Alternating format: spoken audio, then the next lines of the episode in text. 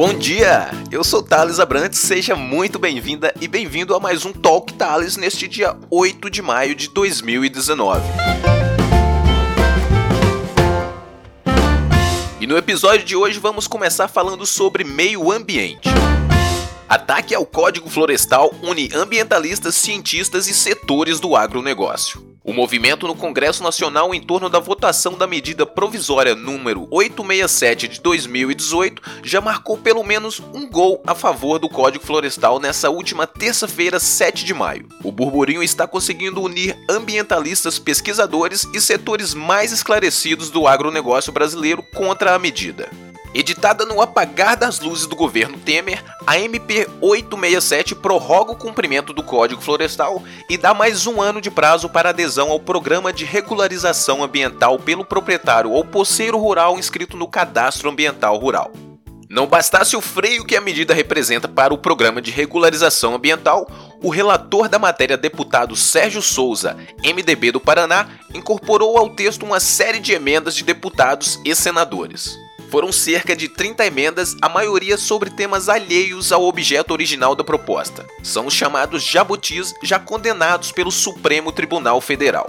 Uma das emendas altera a reserva legal na Caatinga, no Cerrado, no Pampa e no Pantanal, reduzindo a proteção ambiental. De acordo com a mudança, os proprietários que desmataram ilegalmente e têm passivo de reserva legal para se regularizarem, não precisarão recompor a vegetação em 20% da propriedade, como determina a lei florestal.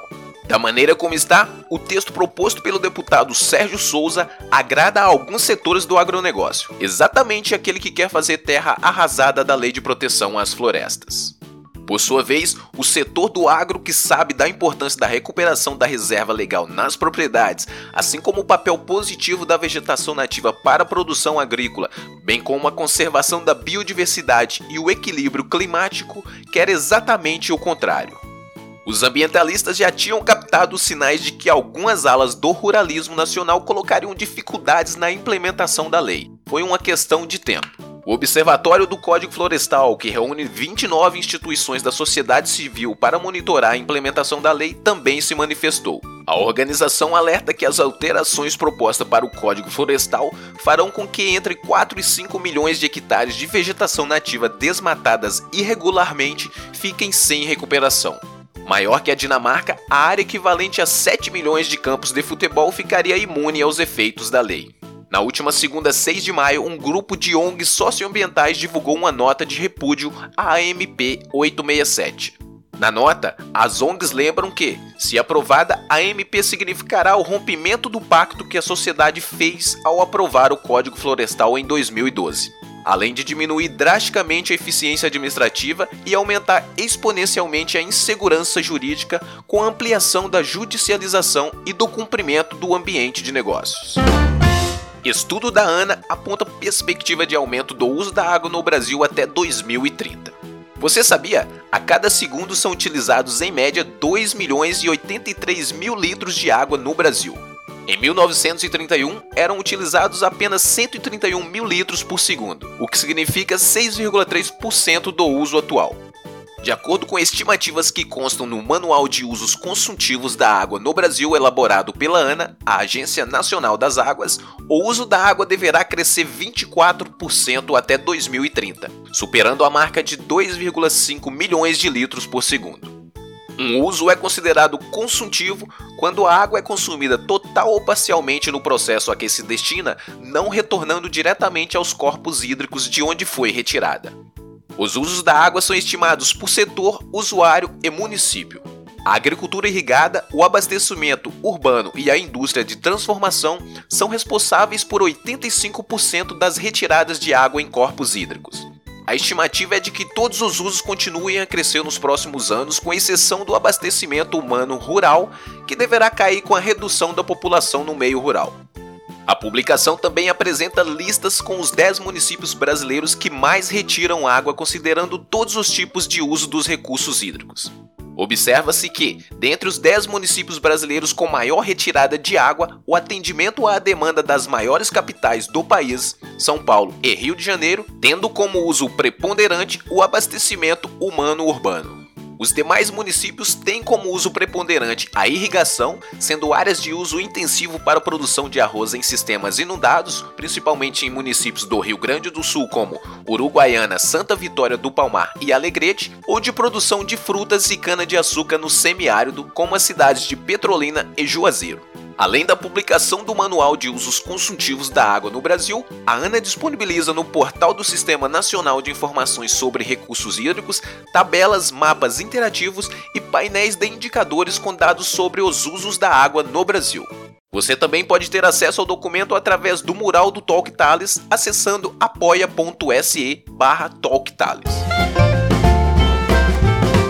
Agricultura Sustentável Estão abertas as inscrições para o sexto prêmio Fazenda Sustentável 2019. Produtores de todo o Brasil podem participar por meio do preenchimento do formulário online disponível no site do projeto.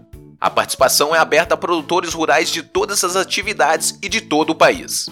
Desde a primeira edição em 2014, o Fazenda Sustentável se tornou sinônimo de sustentabilidade. O concurso promovido pela revista Globo Rural, com patrocínio da Ford e metodologia da Fundação Espaço Eco e da Rabobank, reconhece produtores rurais adeptos de práticas ecologicamente corretas, socialmente justas e economicamente viáveis, visando preservar o meio ambiente e contribuir para um mundo melhor.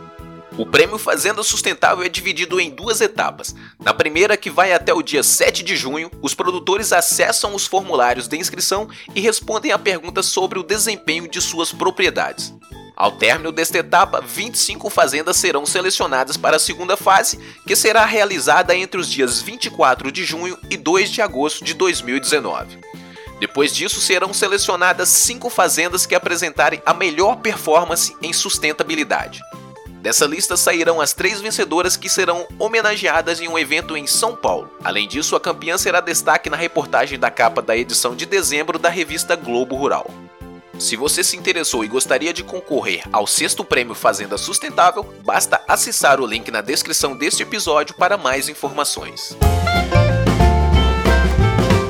Ciência e tecnologia. Estamos próximos de compreender como funciona a consciência humana?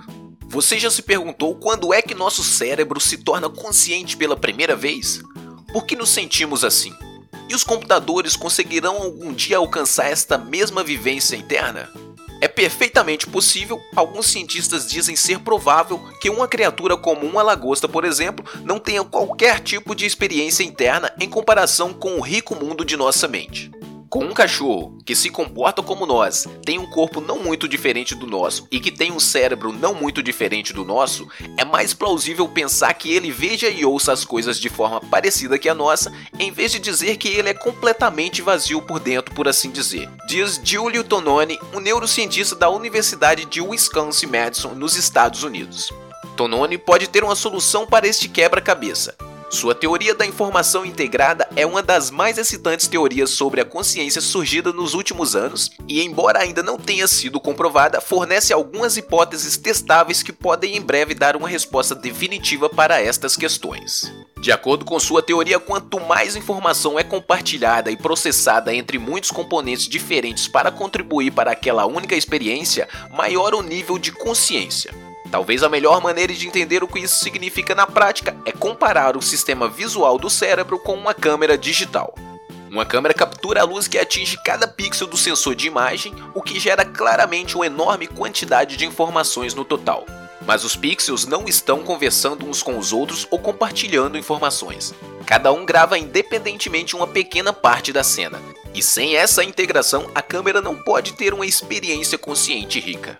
Grandes afirmações exigem grandes evidências, é claro, e poucas questões científicas são mais profundas do que o mistério da consciência. O trabalho de Tononi oferece até agora apenas parâmetros muito grosseiros da integração de informação do cérebro. E para realmente provar que sua teoria é válida, serão necessárias ferramentas mais sofisticadas que possam medir com maior precisão o processamento em qualquer tipo de cérebro.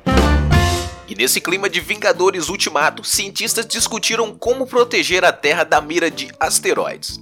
As possíveis estratégias de defesa foram tratadas na Conferência Internacional de Defesa Planetária, organizada pela NASA em parceria com pesquisadores do Laboratório John Hopkins de Física Aplicada, que se realizou em Maryland, nos Estados Unidos.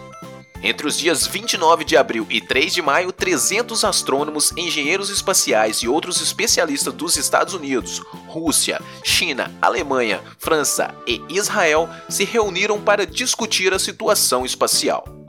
Na ocasião, os cientistas criaram um cenário em que é descoberto um asteroide hipotético de até 300 metros a uma distância de 57 milhões de quilômetros que ruma para a Terra a uma velocidade de 14 quilômetros por segundo o equivalente a 50 mil quilômetros por hora.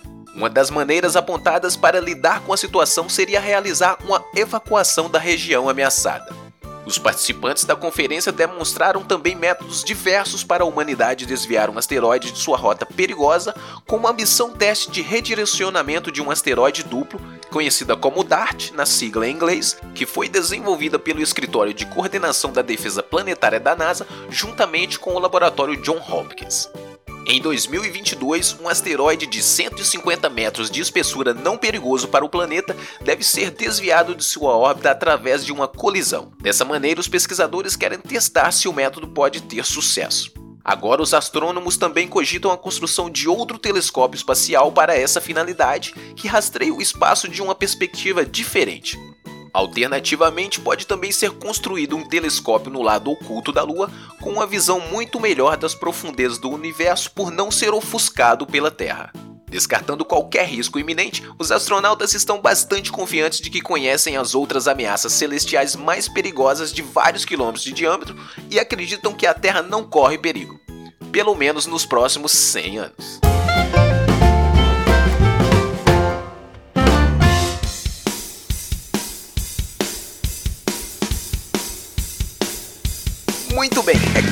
Mix de curiosidades que chegamos ao final do nosso episódio de hoje cá no Talk Tales Podcast.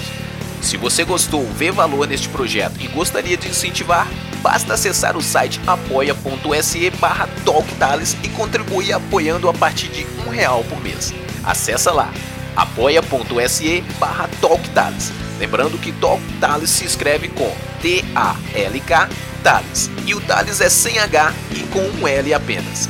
Lembrando que além do acesso aos podcasts, você também pode ter acesso exclusivo a materiais diversos que são disponibilizados através do mural do Talk Tales no Apoia-se.